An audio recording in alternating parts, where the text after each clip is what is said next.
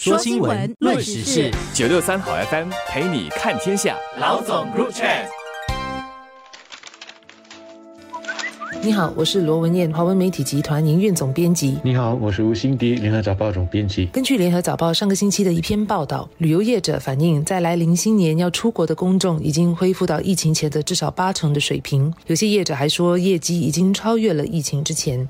我相信听众自己本身和家人，还有周围的亲朋戚友，有不少都已经在这几个月出了远门，或者有计划出国旅行。在刚过去的年底假期，我也跟家人出国了。看到樟宜机场到处都是人潮，似乎已经恢复到疫情前的模样了。这跟我在一年前，呃，也就是新加坡国门刚打开不久，看到樟宜机场冷清的画面，是形成强烈的对比的。在去年年头，新加坡的国门虽然已经打开，但仍然有出境和回国前都需要做 PCR 的规定。在其他国家。也大多数都需要检测或者有短期隔离的要求，所以在当时出国旅行还是相当的不方便，也有相当大的不确定性。再加上当时十二岁以下的小孩还不能打疫苗，所以在一年前要出国的国人并不多。但现在本地居民大部分已经接种疫苗，也打了追加剂。大多数其他国家也都不再规定需要做任何的检测，去到国外或在飞机上也都不必强制戴口罩，已经恢复到疫情前的情况了。国人在疫情期间在本地待了两三年，本岛能去能走的地方都去了，自然会迫不及待的想要出国，再次感受一下冬天的寒冷和品尝其他国家的美食，暂时放下身上繁重的工作和义务。的确，去年的这个时候。还是需要有 VTL 安排的国家才能够出行。那么一些日点目的地，如日本、韩国、台湾等，其实在那个时候都还没有开放。不过呢，跟年底的学校假期的出国潮来相比，农历新年期间的出国潮应该只能算是一个小高潮。但毕竟这是2020农历新年之后，我们基本上可以如常庆祝的一个农历新年，大家都很想尽量的恢复到以前的过年方式。所以那些要出国的、要回国的。已早早的订了票，或者是旅行配套，那些要聚餐的、要团聚的，也都可以入场了。几天前跟一些朋友捞鱼生，大家都不禁的感叹说：“想不到，连十个人一起捞着鱼生，一起喊欢啊，万事如意啊，也不能够当成是一个理所当然的事了。”是的，这个兔年的热闹程度，比起牛年、比起虎年，真的是很不一样了。既然国人都已经迫不及待的要出国了，那为什么早报访问的有些旅游业者会表示生意还没有完全恢复到疫情前的水平呢？呃，我想这主要的原因之一还是价格。刚出国或计划要出国的朋友们应该都注意到，机票价格涨了不少，人手吃紧导致员工成本增加或航班量减少也好，全球油价上涨推高。航空公司的燃油成本也好，总之机票价格都涨了至少一两成。特别是在年底旅游旺季的期间，机票价格更是比疫情前飙升了不少。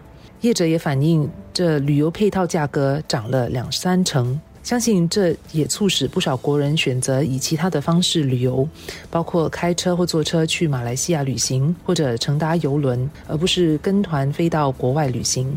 此外，受访的业者也是以旅行社为主。近年来，自助游的趋势越来越普遍，网上买机票和订酒店都非常方便。相信有不少国人因而决定 free and easy，自己去买机票或订酒店，说走就走，而选择不跟旅行团。疫情后的这个趋势，相信会持续下去，这或多或少会影响到旅行社的一些生意。另外一个原因，我认为是中国市场还没有完全的开放。中国的国门虽然已经打开了，但是新加坡到中国的十四天免签证还没有恢复，加上大部分的航班也都还没有启动，那一些想随团到中国旅游的，是不可能赶得上这个农历年的。而对于旅行社来说，跟团旅游的一个主要市场还是中国市场。我们观察中国这一波的疫情的发展，可以看出，他们是在很短的时间内就出现了超过半数的人口染病的情况。也就是说，他们的经济活动回弹的速度，应该要是要比其他国家来得快许多。因此，我相信到了六月的学校假期，跟团旅行的需求就应该可以恢复到以前的水平了，甚至是超越了。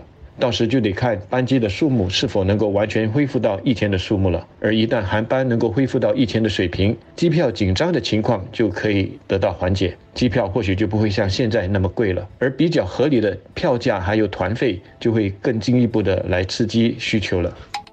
我尝试去找官方数据来印证国人出国的人数是否已经恢复到疫情前，也就是二零一九年的水平。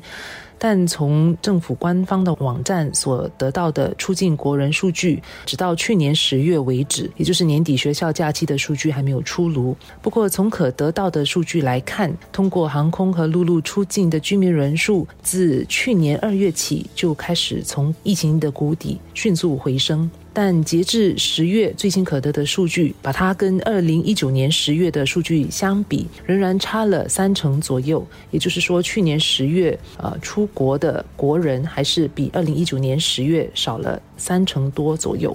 不过从这个趋势来看，我相信在去年年底学校假期出国人数跟疫情前的那个差别，应该是进一步缩小了，可能是缩小到一两成左右。此外呢，我也看到这个数据也涵盖了出差的商务旅客，呃，它并没有把商务和个人的旅游人数区分开来啊。所以中国去年还没有开放，出差的人数必然还应该是不会恢复到疫情前的水平。但是今年的情况就会不一样了。我相信出国旅行的居民人数会全面恢复到二零一九年的水平。此外，随着中国打开国门。